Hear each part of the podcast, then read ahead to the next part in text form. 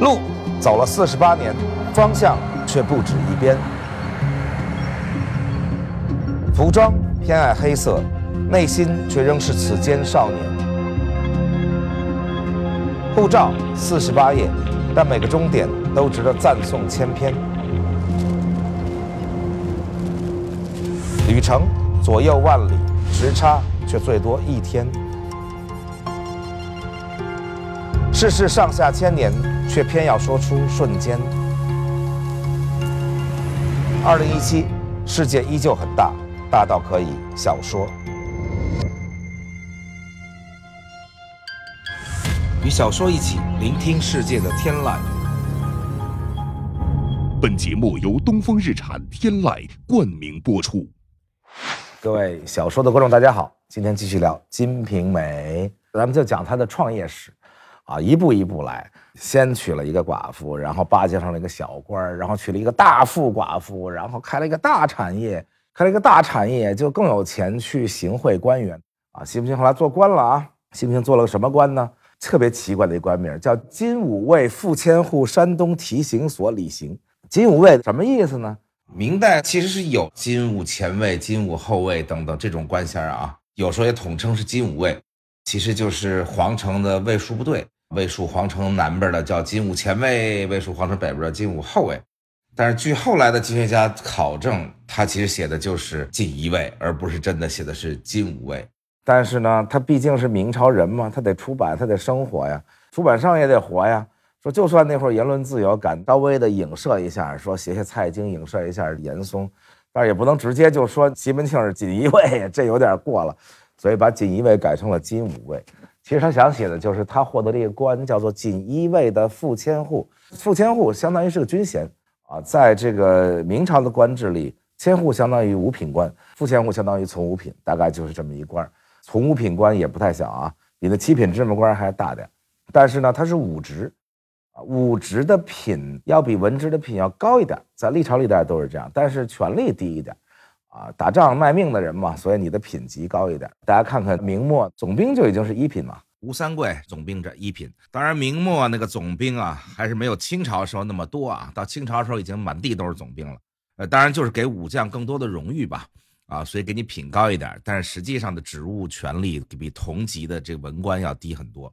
比如说文官的一品洪承畴，麾下指挥一大票武职一品的总兵，所以五品官在文官里就已经很厉害了，就是市长了。你想他们县县长才七品官，但是武官从五品不算那么厉害啊，没有说能管你文官七品官，但是也不错了。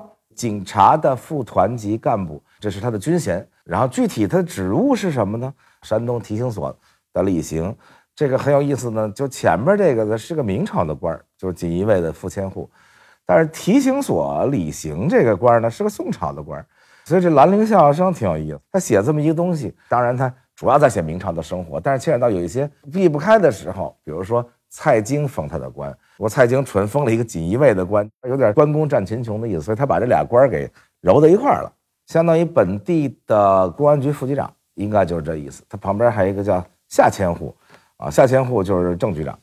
但是后来，因为他又玩的越来越好啊，后来见了皇上了，见了皇上以后，跟几十个当时的礼刑啊、提刑官等等一起升了官，所以最终他做到了正千户，而且是整个管了那个礼刑所，啊，就是他是老大了。原来他是副手，整天干的什么事儿呢？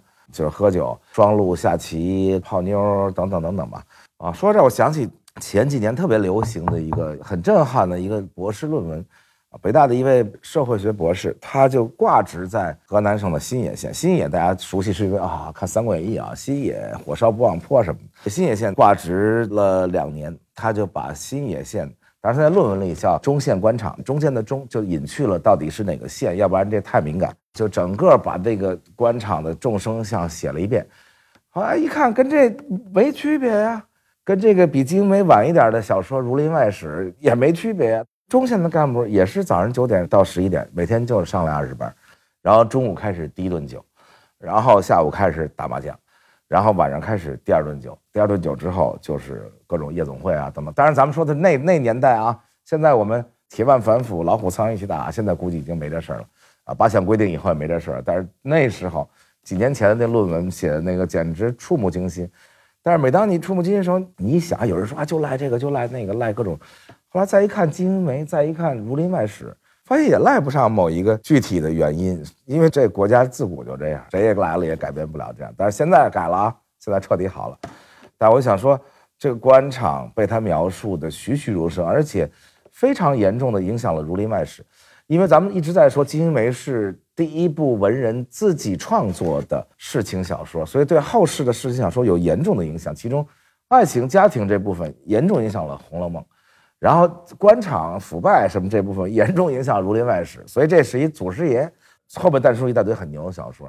而且呢，你可以看到这官场已经废弛到什么地步。他这好任命书从东京拿回来，说老爹，仆人们都管他老爹，说爹你当官了，你是副千户，嚯，赶紧从箱子里把各种蟒袍玉带弄出来，然后从李瓶儿那儿各种宫里来的东西就穿上了。而且他上来穿的是狮子的衣服。这要在明朝初期朱元璋活着的时候，这就得活剥人皮了。朱元璋是不但规定了老百姓只能穿布衣，而且不能染色官员是清楚的规定穿什么。像他这种五品的武官是有清楚的规定，然后上面印什么，他可不能印狮子。狮子是一二品武官才能印的狮子，但是他上来就穿了狮子，也没人管啊。老百姓那时候叫家无隔夜之米，也始于穿布衣。什么意思呢？就是市场经济开始发达起来了，老百姓也不管，官府也不管了。以前规定的明明显显的，就是你不是官，哪怕你是西门大官人，你也只能穿布衣，你不能穿丝绸。但是那时候不但那些商人们穿丝绸，普通老百姓也是，所以大家已经就废弛成这样。后来结交的人越来越多，最后曾经有太监刘公公，就是管那个砖厂的，当时中国最大的官窑，居然送了他蟒衣，他也穿上了。不过呢，他没穿出去。因为这个写的还比较细，因为他要真的把蟒衣穿出去了，这个即使在明末那个一切糜烂废弛的时代也是不行的。因为大家知道蟒和龙看起来长得是一样的，那蟒和龙在官服上就只有一个区别，就是龙有五个爪，蟒有四个，所以你穿蟒衣出去几乎就是快直接斩首了。但是他居然在家里迎接各路官员的时候，给他自己做寿啊，什么时候他居然敢穿蟒衣？西门庆发家的另一个重要的贵人就是蔡状元。状元路过他们家，嚯，不但天天请吃喝，而且给状元毫不吝惜的送盘缠。蔡状元走的时候说：“以后我发达了啊，我到东京去，最后有了官，我一定不忘了你恩情。虽然你其实就是一个土财主，但是我回来我绝对不忘了你。所以他后来最大最大的一笔财产是通过官商勾结来的。”也正巧了，最后说到底状元封了个什么官呢？两淮巡盐御史。盐当时可是最值钱的官方控制的专卖品呢。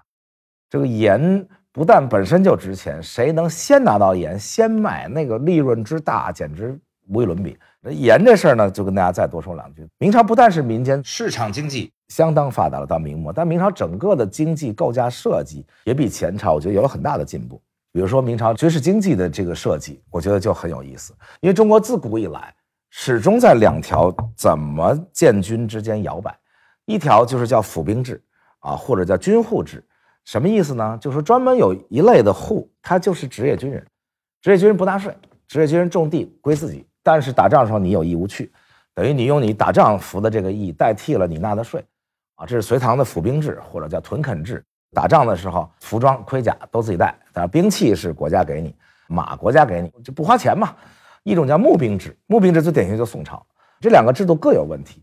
募兵制就是花钱募兵，平时你都是老百姓，也不分军户、商民户等等。打仗的时候募集，所以后来在宋朝，最后募兵募到百万大军，其实最后变成一个福利制度，就是谁流离失所，谁在街上当流民，就给你募来当兵，也有问题。府兵制和募兵制。还可以稍微举个更形象的例子，就有点像今天你开公司，你说你是把这股权分下去呢，还是给大家发工资，不给大家股权啊？给大家股权呢，就相当于是府兵制，就是给大家地嘛啊，你也不用纳税，你就是股东的一份子，所以你有义务来打仗。募兵制就是给你钱，给你工资，你来干活，干一小时多少钱，大概就是这区别啊，各有利弊啊。这募兵制，因为你不是股东，所以你就没有那种向心力吧，主人翁责任感。啊，府兵制呢也有一问题，你没那么多股份，你不能永远的一一朝一代上百年的不停的这边逃亡的那边继续给，就是换句话说，你没有那么多地吧？啊，朝廷其实没有那么多地给到那些啊新的军户了啊，就相当于公司没有那么多股份给到越来越多的前面流失掉的等等那些人了。啊，明朝呢建起来的时候呢，是仿照的隋唐的府兵制，所以它叫军户制或者叫卫所制，就在全国建了大概五百多个卫。所以大家看到今天什么威海卫、天津卫什么这那，这卫就是从明朝开始发明的。只是到清朝的时候沿海有些大卫，明朝的时候就是一个卫标准的叫五千六百个兵，这五千六百个人带着老婆孩子，五千六百家，就是相当于已经是个旅长了啊。下面就有叫千户，一千一百二十人，然后就分到一个千户，千户也是个不错的官了，相当于团级干部吧，管一千多个兵。平时呢，你们在这生产，然后打仗的时候就去打仗。所以朱元璋发明完这套制度以后，特别高兴，说五经师养兵百万，要令不费百姓一粒米。你不用养他们嘛，他们自己养自己，啊！但是呢，战时的时候总得吃饭吧。平时他自己种地养自己，你让他打仗，他也不能同时种地跟打仗。打仗的军粮怎么来呢？明朝发明了非常聪明的方式，叫仓钞换盐引。因为过去呢是政府先收粮，拿粮当税收上来，然后再运往前线。大家想想古代的那种运输技术、运输能力。把这粮光收上来，在运出去的路上，损耗多少？那太大了。你光运粮的时候，用牲口运粮，牲口自己也得吃草；用人运粮，人也得吃粮。人人得活着吧？人运到还得吃着粮回去呢，怎么能都饿死在路上吧？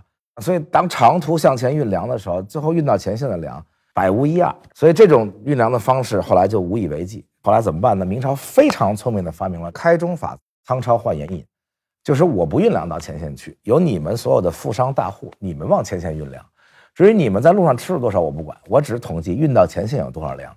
然后你运到前线粮，一钞换一盐引，按你运粮到那儿的数量，用仓钞换盐引，盐引拿去换盐，换了盐你就有专卖的盐了啊！这是国家专卖的盐，没有盐引你是不能拿盐的，也不能卖盐。贩私盐在那时候是重罪，因为那是国家的战略商品。所以通过这个模式。明朝才能维持起初期的那些大规模的战争。大家想想，明朝平定云贵啊、南征啊，加起来啊，前后一共出动过三百多个卫，一两百万大军。当然，云南是很强大的啊，因为那时候在长江流域把元朝给截断了，然后北伐元朝就跑了，北元去了，所以南边还群集着大量的元朝军队。所以远征云南的时候，云南是多难运粮的地方啊，所以他明朝一直有这个制度。但是最后呢？慢慢慢慢慢慢，最后这个政策越来越不行。上百年过去以后，这军户逃亡的，因为地位很低嘛，然后再加上也不打仗，也不能升官，也没有荣誉感，最后就逃亡。全国后来一统计，一百多万都逃亡了。啊，再统计的时候，剩几十万户军户了。后来就无以为继了。后来打仗的时候也不用军户制了，但是康超换盐引这个制度还是有，因为你还是有边防嘛。然后呢，盐引就越发越多，因为其实当时并不能非常准确的计算出来。一共有多少盐，然后发出多少仓钞，那就是你送粮就有仓钞，然后仓钞换盐引的时候，就是最后超发了，没有盐给你换，只好等着。最后好多人就因此破产，因为自己家花钱买了粮，运到了前线，拿到了盐引，最后没有盐。等十年的是很幸福的，等几十年的自己死了，把盐引留给儿子，儿子再把盐引留给孙子，最后孙子还没等到批这个盐的都有。还有那种皇帝，嘉靖什么这种皇帝，一上台把前朝的盐引都废除了。啊，重新发行盐引，我天，盐引相当于硬通货呀！你看明朝的硬通货，银不是中央政府发行的硬通货。明朝的经济最后，我觉得为什么很市场经济？因为银并不是中央政府发行的货币，中央政府发行的就是纸钞，就是就是武大郎拿出来给运哥说：“我给你几贯钱。”大家想，武大郎身上要能拿几贯铜钱，那他发了一贯铜钱，真的铜钱相当于一两银子，那他就是纸钞。纸钞也是说是一贯，开始发行的时候说。一贯纸钞相当于一千个铜钱和一两银子和一担米是等价的，就那时候发行纸币没有真的硬通货做支撑嘛，所以后来这纸币就越来越不值钱。等到这个金英梅时代，大概一贯纸钞只能换个两文钱、三文钱，已经到这样了。本来能换一千文钱的，能换一两银子，所以武大郎才说：“我这儿有几贯。”《水浒》里写的是几贯，金英梅写了的是改了一点，是武大郎掏出说：“我这儿有几十贯。”我觉得这也是兰陵笑声有意思的地方，因为施耐庵写《水浒》的时候，一贯纸钞还能值几十文钱，所以他算了一下，施耐庵说我有几贯。然后等到兰陵笑声写这个《金瓶梅》的时候，已经过去很多年了嘛，这一贯纸钞大概也就值几文钱，所以他当时还把这改了，《水浒》里说有几贯钱，他说我有几十贯钱给你运哥买点东西吃，然后帮我去捉奸等等。所以呢，政府等于发行的货币已经崩溃了，整个经济全靠民间的，从日本来的，后来从美洲来的白银，很像很像美国啊等等这些发达资本主义开始的时候，就中央政府没有印钱，而是大家在民间开始弄，慢慢慢慢慢慢，所以明朝的经济整个是这么弄起来的，靠民间的钱收税的方式，而不是靠以中央政府印钱的方式来做这个事儿。当然，中央政府开始就印钱的时候也很不合理啊，说民间禁止用金银和铜钱，民间就得用中央政府发行纸钞，就朱元璋时代了。但是呢，他收税的时候还是用从民间收金银，发工资给官员的时候，以及从民间买东西的时候用纸钞，那这民间可不就崩溃了吗？所以当时纸钞已经基本的不行了，然后盐引相当于是硬通货，但是也已经贬值的不行不行，仓钞贬值的不行不行，而且等不到。结果他发了一笔大财，他们。捐了三万仓钞换的三万盐引，要正常的情况下，不知道几十年后，这相当于买国债了啊！就不知道几十年后国家才给你兑现。结果正好这个蔡状元当了这个两淮巡盐御史，然后又回到他们家路过的时候，因为他们家是交通要道啊，谁从运河南下北上都得路过他们家。于是到他们家又大吃大喝，然后说：“哎呀，兄弟现在做了这么一官。”他一听太好了，他说：“我这儿有他和他对门的乔大户啊一起买的三万仓钞。”于是就换的这三万盐引，他们大概用了两三千两银子去做的这个，但是三万盐引最后换来了三万两银子。说那你派人到扬州来吧，我马上给你批。你能马上批平价买盐，你能立即就卖这个盐，这你就已经发了财。于是他的伙计们到了扬州，批了盐引，当场就兑了两三万两银子，然后进了一大批丝绸，于是就变成了他最大一笔产业，就开了一个巨大的绸布店。啊，光本钱就两三万两银子，等于是最大俩产业，一个是从老婆那儿来的，李瓶儿那儿来的，一个是从官员这儿来的，啊，就是他最后临死之前交代财产的时候说，我这儿有五万两银子的头部，你把那店卖了，把钱拿回家，这儿两万两银子账铺，你也赶紧把账都结了，这钱都拿回家，谁欠我钱谁欠我钱，然后我死之后。不要做生意了，伙计们该分钱分钱，啊，伙计们分钱分钱。又说一句，已经是相当成熟的股份公司，因为盐引是他跟他一哥们儿，就他对门叫乔大户，啊，一起花的这两三千两银子，所以兑回来以后呢，他们的几万两银子大股本的这个大绸布公司，啊，丝绸贸易公司，而且它是产供销一体，因为他后来派了什么他的伙计，到了江南专门去盯织造，还不是光去买。而是到家家户户去订，国印这个，国印那个，等于跟制造业都联系起来，它变成一个庞大商业帝国。然后最后成立股份公司，他百分之五十股权，他那合伙人乔大户百分之三十股权。这里边很重要的啊，有百分之二十的股权是三个经理人的，就是仨伙计占两成。这个可是很现代啊！过去谁给你来这个？这跟今天都很像了。今天你成立一个创业公司，你去融资，然后等等，那管理层那就是有百分之二十股权啊。是吧？那创业还不一定要高股权更多。今天你成立一公司，得有给管理层百分之二十股权吧。所以那时候整个商业经济非常的发达。然后他最后说：“哎呀，把账都结了，相当于就把公司关了吧。那人家该有的股权拿给人家，伙计们该有的股权拿给人家，然后大家都把钱拿回家。然后我希望我死之后呢，大家不要走，还聚在一起生活。我这一辈子就为了挣这点脸。”！你们出去做生意做不好，我丢脸；然后我一死，家就散了，这我也丢不起这脸。我特别希望你们好好的生活在一起，有这么多钱了，够你们生活一辈子。但是他想的完全没做到嘛。金瓶梅里有两次临终遗嘱是看得我，一次是哭得一塌糊涂，就是李瓶儿死。西门庆这么狼心狗肺的一个人，因为李瓶儿那个重病要死，已经都疯了，彻底忘了淫乱啊什么那些事儿。西门庆是没有一天不行房的。啊，第一次不行房就是他第一次去东京，到了东京住在翟的管家，人翟管家家这东京蔡太师的管家，你总不能在人家里说给我派一女的，所以第一次自己独睡一夜，然后夜不能寐，因为他从来没有过，他是一个大概有那种怪癖的人，就必须。第二就是在李瓶儿重病的时候，他实在是难过极了，整夜坐在书房嚎啕大哭，然后。啊，大家都说不要进来，他会传染你。李瓶儿的死写的比林黛玉的死要肮脏、凄惨、真实一万倍。林黛玉就是咳咳血，然后焚尸，然后等等很优美的就死去了。那李瓶儿是重病，然后屎尿污血满床。李瓶儿自己都不让那西门进来，因为他俩有爱情，说你不要进来，我不想让你看见我这个样子，骨瘦如柴，满床污秽。然后西门庆非要进来，说我就要跟你在一起，传染就我陪你一起去死。这段爱情虽然很短很短，只占这么短一段，我觉得爱情占这么一段比例就正好。那全是爱情，那小说就没法看了。然后李瓶儿最后的跟西门庆说的话特别感人，他说。我也没什么更多的要求，我死后就把我葬在你前妻的正妻的旁边，然后你只要不把我烧了，就算夫妻一场。因为你家女人多，最后大家都葬在一起，我能分一点雨水、浇水的时候，我就很高兴了，就特别特别好的一个女人。这要是潘金莲死都不能让别人埋在我身边，得去刨别人墓去，然后把身边的所有人。已经死了的儿子的奶妈，跟着他一辈子的老佣人、丫鬟，每个人都送了礼物，然后才死。西门庆最后死的时候也很感人，说了一段这样的话，就是说大家最好不要散，我死了以后大家还在一起生活，生意都卖掉，钱留在家里，大家一起过日子。结果他一死，就那简直是一塌糊涂。前面的部分的激烈斗争看起来已经挺激烈的，完全没有他死了以后的那个斗争激烈。这个前面的部分实际上相当于。万恶的封建主义制度，就一妻多妾制的制度，把这些女的圈在了一个斗兽场里，相当于有一个观众就是这老公，然后看着这些女的，你在这样的一个体制下，他必然要斗争啊。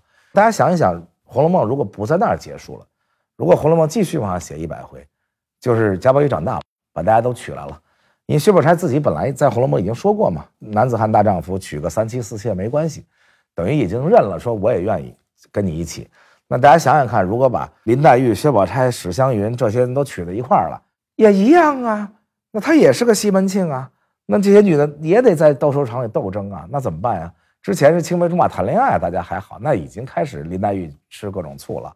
那最后在斗兽场里斗争，当然这斗争的时候，主要还是潘金莲跟李瓶儿斗争，因为老大不参与斗争。老二呢，咱们之前就说了，李娇儿是一个院子里来的人，就是个妓女。啊，这个妓女很有意思，她从来没在这儿当过家，她拿自己家的妓院当家，就是妓女对自己家妓院的那个情感，完全像家一样，就包括对自己的，就他们李家大院出来其实不是亲的啊，但是他们都互相叫姐弟啊兄妹，因为都姓李，互相挚爱亲朋到什么程度？李娇儿在西门庆家跟谁都不争，所以西门庆一死，她马上就回家了，就回到院子里去了，然后再从院子里再去嫁人。啊！而且中间他唯一的一次大方，因为他在家很抠门的，大家姐儿几个说一块喝酒，拿三千银子、一千银子，他都哎呦，最后一定要少两分。这样一个人，唯一的一次大方，就是他听说西门庆要疏拢他们家一个年轻的妓女，啊，疏拢什么意思呢？就妓女就是先包装嘛，咱们讲青楼的时候讲过很多次，先包装出来，然后变成网红，但是她还是处女，那总是把她名声做出去以后，琴棋书画都会等等，啊，谁来把她？破瓜那会儿叫破瓜，然后包养的第一个人就叫我要疏拢你，啊，李娇儿一辈子都特抠，叫那天突然拿出五十两一锭大银子，特别高兴，说啊你要疏拢我们家那个，一点没有吃醋，因为他觉得你在恩惠我们家，他觉得李家院子就是他家，老鸨就是他亲人，包括他们家年轻妓女，他都管人叫侄女，其实也不是亲侄女啊，当然了，也是因为他管钱。因为这个这月娘不太管钱，里边的家庭日常支出是归这个李娇儿管，但是后来也曾经归过潘金莲管过一小阵儿啊。这个我觉得很有意思。《金瓶梅》里除了把这几个女的写的非常精彩啊，前八十回主要是潘金莲跟李瓶儿斗，后二十回是以以庞春梅为首的疯狂报复。那就是说你死了家散了，潘金莲跟这个庞春梅因为一起跟他们家女婿陈经济偷情，这仨人三屁偷情。被吴月娘逐出门去，这个找官媒卖掉。那大娘对这些妾是有处置权的，当然最尊重的是前两个。李娇儿赶快就是趁着大家乱，西门庆死，赶快拿点钱就回家了，就回他们李家。然后孟玉楼风风光光的出嫁，这个月娘不但送她出嫁，还把她那条床都给她赔上了。但是那俩就官媒发卖就弄出去了。但是这俩特别好，走的时候尤其庞春梅头也不回，不卑不亢，人家都偷钱要分东西，包括家里俩大经理。几千两银子的货物刚到临清关，一听啊，西门庆死了，马上就卖了东西分钱跑了，也都不用清关了。西门庆上下买通，连这个负责清关的钱老爹，西门庆每次就给他几十两银子，所以每次清关的时候只交十分之一的税。就本来一万两银子到这儿应该交三百两银子税，最后就交三十两五钱的税。所以西门庆能发财，是整个他也能经营，他也能官商勾结等等吧。总之到最后，庞春梅使劲的折磨这些主人们，拼了命的折腾他们，反正最后都很凄惨，我就不讲了，不剧透了啊。啊，我也想到一个问题，就是说，如果在前八十回里贾宝玉娶了那些人，会是什么下场？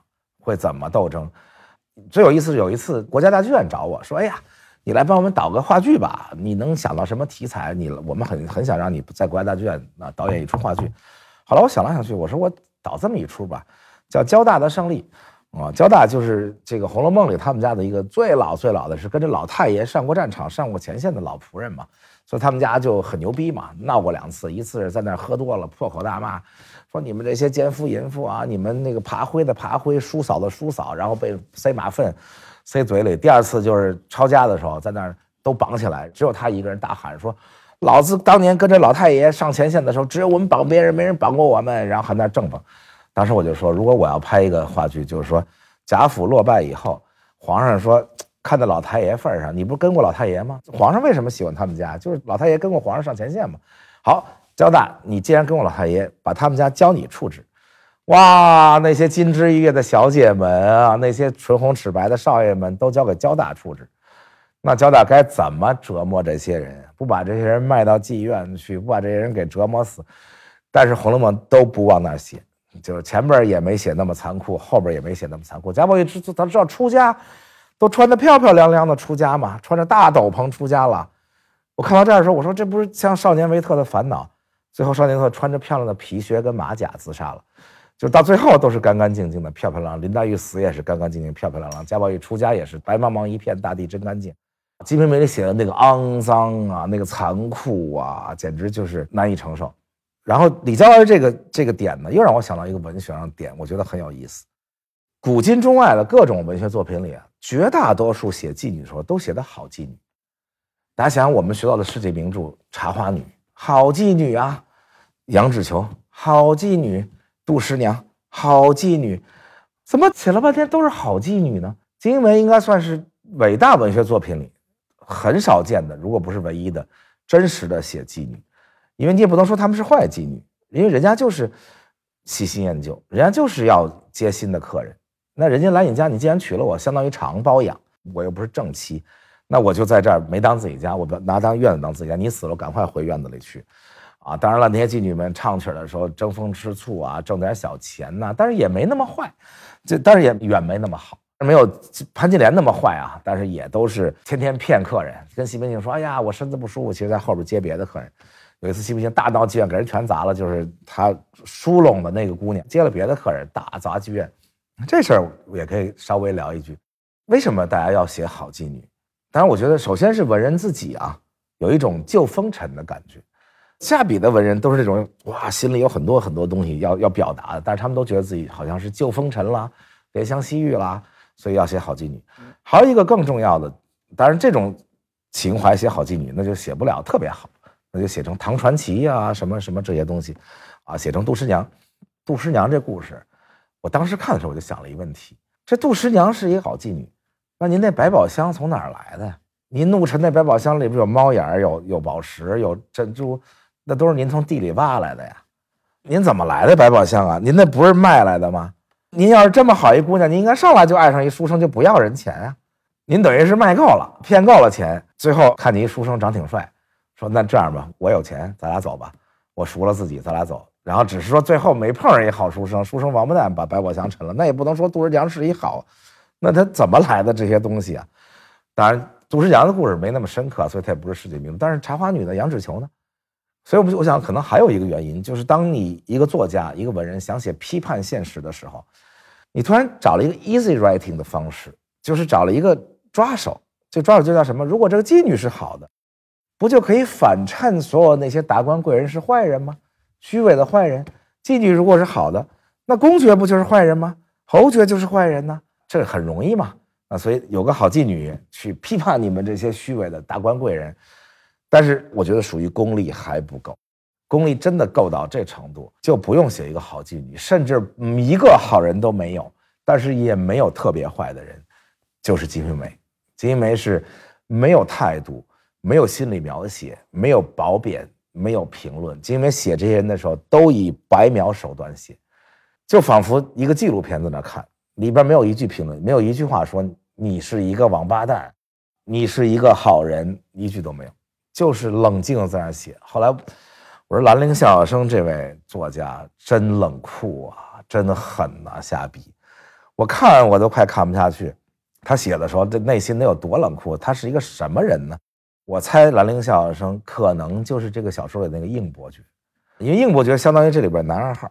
陈经济我觉得不是男二号，只是他们的一个性工具而已，就是他们家那女婿。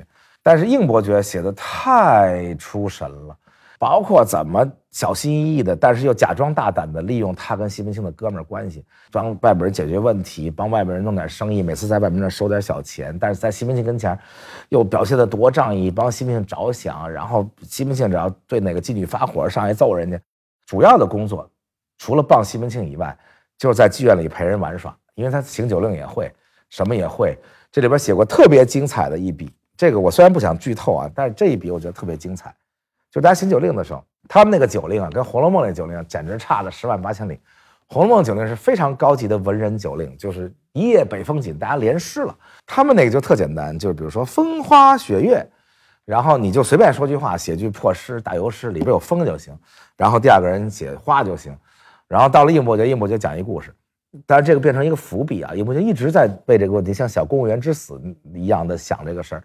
应伯爵说：“我给大家讲一个段子吧，说这个一个书生夜宿船上，然后突然跟船主说说，这个船大，呃，江上有贼，咱们要防防贼啊。然后船大说：江上为什么有贼呀、他说：你看，这不是上面写着江心贼吗？那船大都乐了，说：您是一书生吗？那上面明明写的是江心富啊，就是一个富叫江心富，然后他把富看成贼，富跟贼这俩字不是很像吗？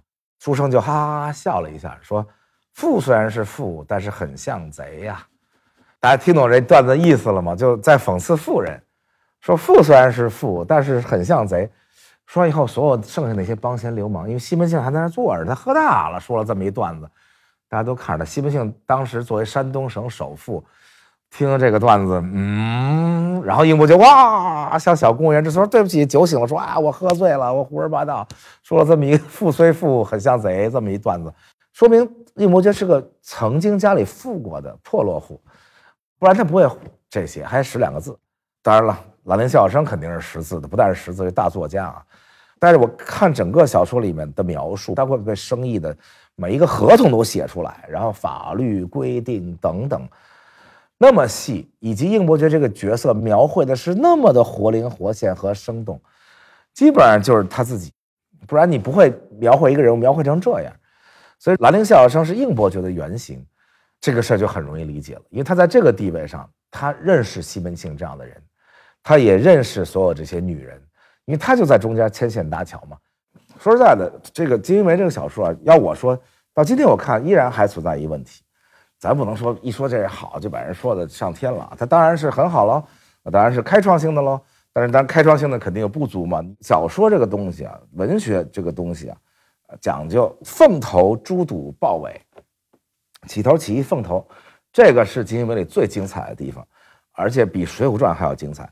因为这个多人物多线索的小说，你起这个凤头的时候，你怎么把这些人交织在一起，而且设定人设的时候，以及建设他的性格的时候，是非常不容易的。因为你不是特别少的人，比如《红楼梦》那个主角特别明确，或者是《西厢记》，那好办了。但是你这上来怎么塑造这些人物？他是层层叠叠的塑造这些女的，在最开始的十几回里，迅速的把这些男男女女，包括了配角、应伯爵等等。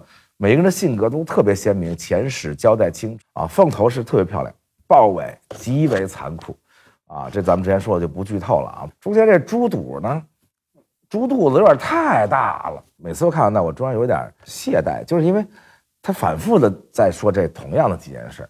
当然，首先就是 party，中间是猪肚，就是一个 party 大全。大家去看那个 party 之如何描述啊，哎呀，不厌其烦。刚开始你还觉得挺好，哎呀，上了八样果子，然后上了八样小菜，上了八样大菜，啊，上了多少歌舞，一边歌一边吃，等等等等等等，喝的什么酒等等，你刚开始看的时候觉得好有兴趣，因为你看到从这里面看出了很多问题，比如说你看出了全球化，啊，他那时候吃到的东西啊，辣椒也有，玉米也有，土豆也有，都有，说明什么呢？他就是要写明朝，因为大家知道咱们之前讲大航海什么都知道，这都是美洲的植物，在大航海哥伦布发现美洲之前，根本就其他地儿没有，大航海时代已经是明朝了，但是他不管了，他就写这些，那你就看到啊，明朝的这个全球化好厉害。海外的各种物种都进来了，而且喝的洋酒很多啊，喝的葡萄酒啊、洋酒等等，而且满嘴的一文盲，你想西门庆满嘴的，他知道很多海外的事，知道爪哇，知道波斯，然后这貂皮大衣都是北方外族来的，然后外国进贡的各种各样的东西。明末的时候，那清朝的发达，其实最主要的就是皮毛贸易。明朝靠毛皮贸易彻底把清给养起来了，养成一个有钱开始跟你干仗的东西。所以有钱人穿的都是那边来的毛皮。俄国也是，俄国的大型的毛皮贸易是当时的主要国际贸易。北方的国际贸易，南方国际贸易当然是瓷器啦、茶叶啦、丝绸啦等等。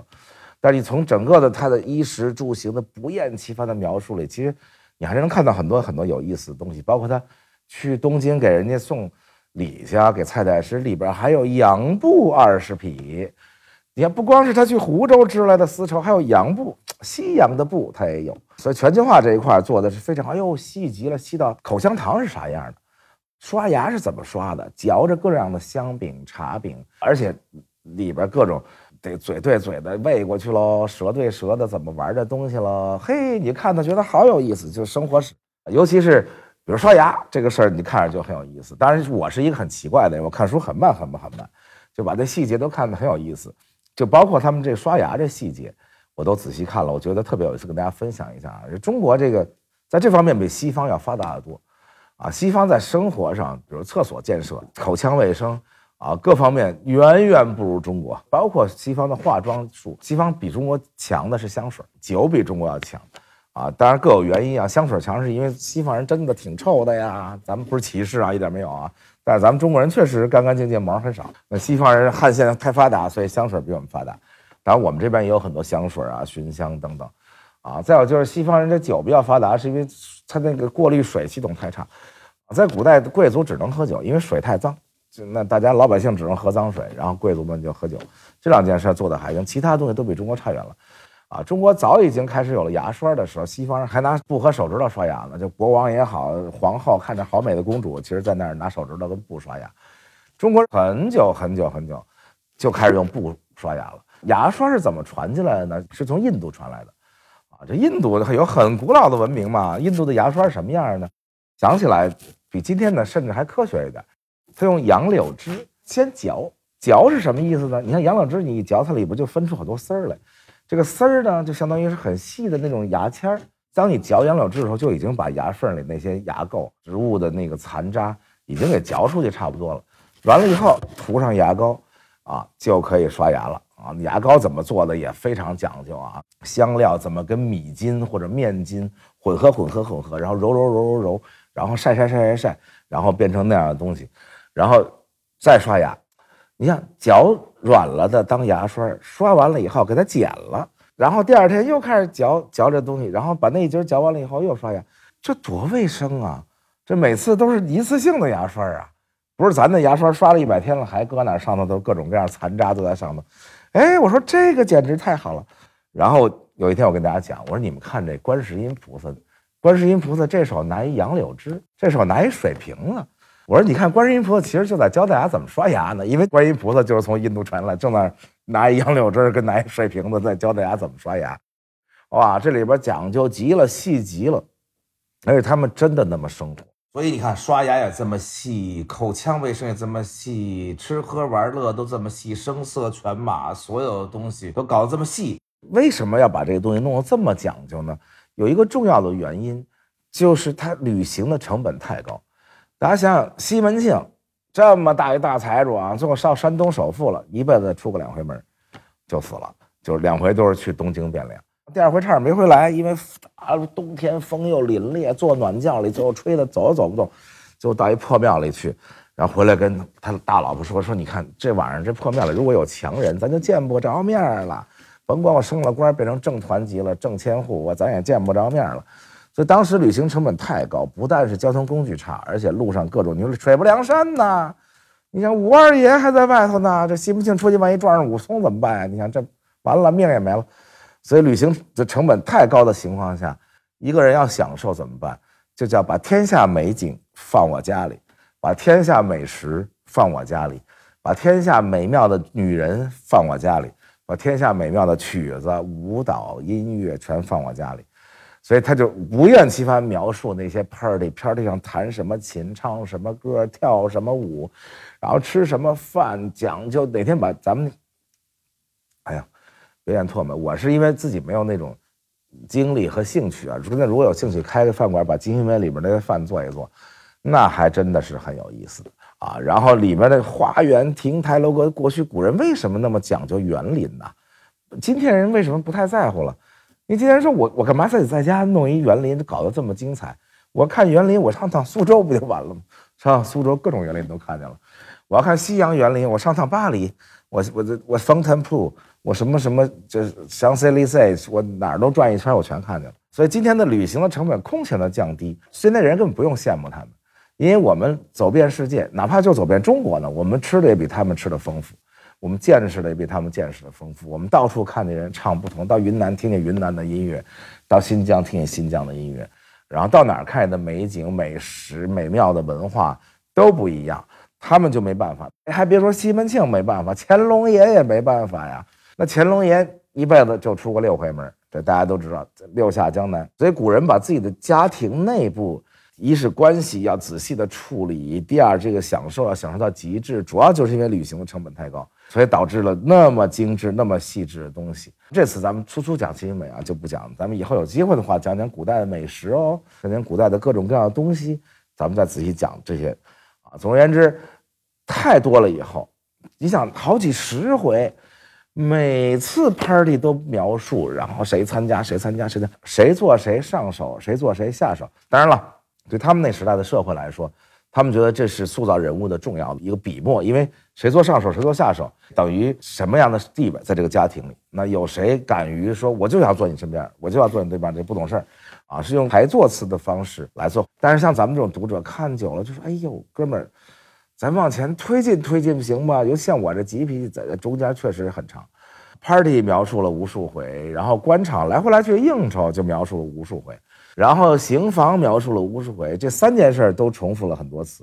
总而言之，中间有一个很庞大、很庞大的猪肚子，啊！如果大家看《金瓶梅》的时候，中间这段太长的话，十五回之后就可以直接看六十几回，然后从六十几回到一百回，很精彩，啊！就从李瓶儿要死到最后，那后边一气呵成。《红楼梦》也有这问题，就中间有一大段就来回来去的 party、吟诗、行酒令等等，但是他们两个当然是。隔着好几百年啊，这两个有一共同特点，就是场景描述之细致，人物描述之细致，导致直接能当剧本看。因为好多东西，大家说文学怎么拍成电影，你得去重新想象。尤其是如果他描写心理活动的话，你当然就很痛苦了。因为电影没办法描述心理活动，电影只能客观的表现，啊，你不能就是往那一坐翻白眼，然后旁白上来了，这就不是什么好电影。好在《金瓶梅》没有任何心理活动，《红楼梦》描述心理活动当然有一些。但是《红楼梦》的白描功底也很好，啊，这两个都可以直接当剧本拍，就直接一回一回的就当一集就这么拍了，因为它里面的所有陈设、美术都可以不用看剧本，直接看那个里面这儿挂一这个，进门这儿有一那个，然后等等等等，这两个是一脉相承的超级写实主义，这个是非常好，不光文学上好，文献上也好，因为你等于看完那把。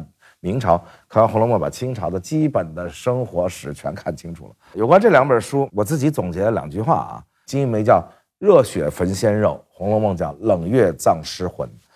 啊，所以《金瓶梅》你看的时候，你最好一边吃火锅一边看，因为充满了那种烟火气，充满了那种辣极了的那种感觉，这浑身汗都下来了。啊，《红楼梦》你一定要沐浴更衣，然后红袖添香在那里，因为《红楼梦》太高雅了。然后冷月葬尸魂。所以我来总结一句话：金瓶梅写的到底是什么？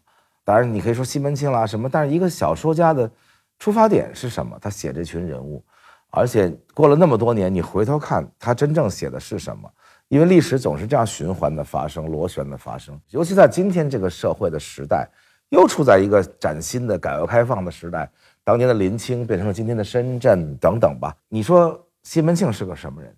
西门庆就是国民老公啊，这就是所有的网红都向他扑去，他可以一天到晚换人，大家都没问题。那社会没有一个人批评习近平说你做的不对，大家觉得你做的对呀、你作为一个最有钱人首富啊，你你就应该干这些事儿。那女人也觉得我跟你就是要我比你低一等，我跟别人就当大老婆，不爱我不都不行。今天爱不爱我，明天爱不爱我，得逼着男朋友抽着烟揪着头发蹲在地上说我爱你，我爱你。当然，哎，跟国民老公在一起，人家不问这问题，因为你是首富嘛，你是国民老公嘛。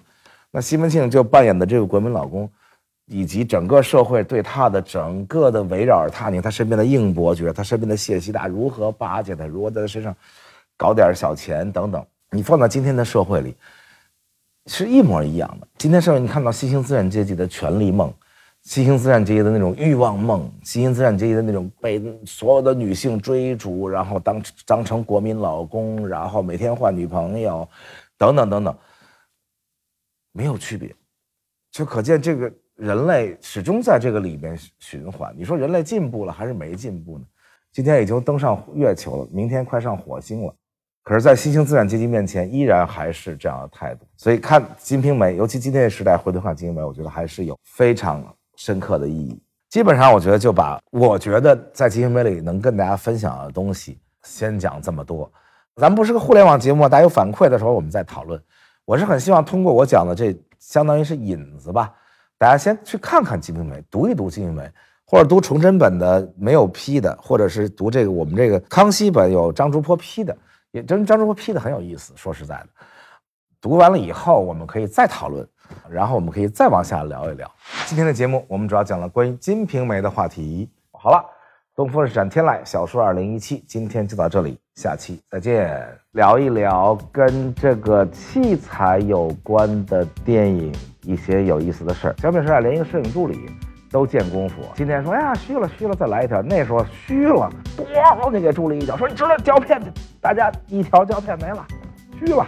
那个时候电影混录怎么混？那真是大师，一个大师带着一堆助理，这台子这么长，一会儿这儿当跑出一声，咣就给他一脚，大家全白干了，全重来。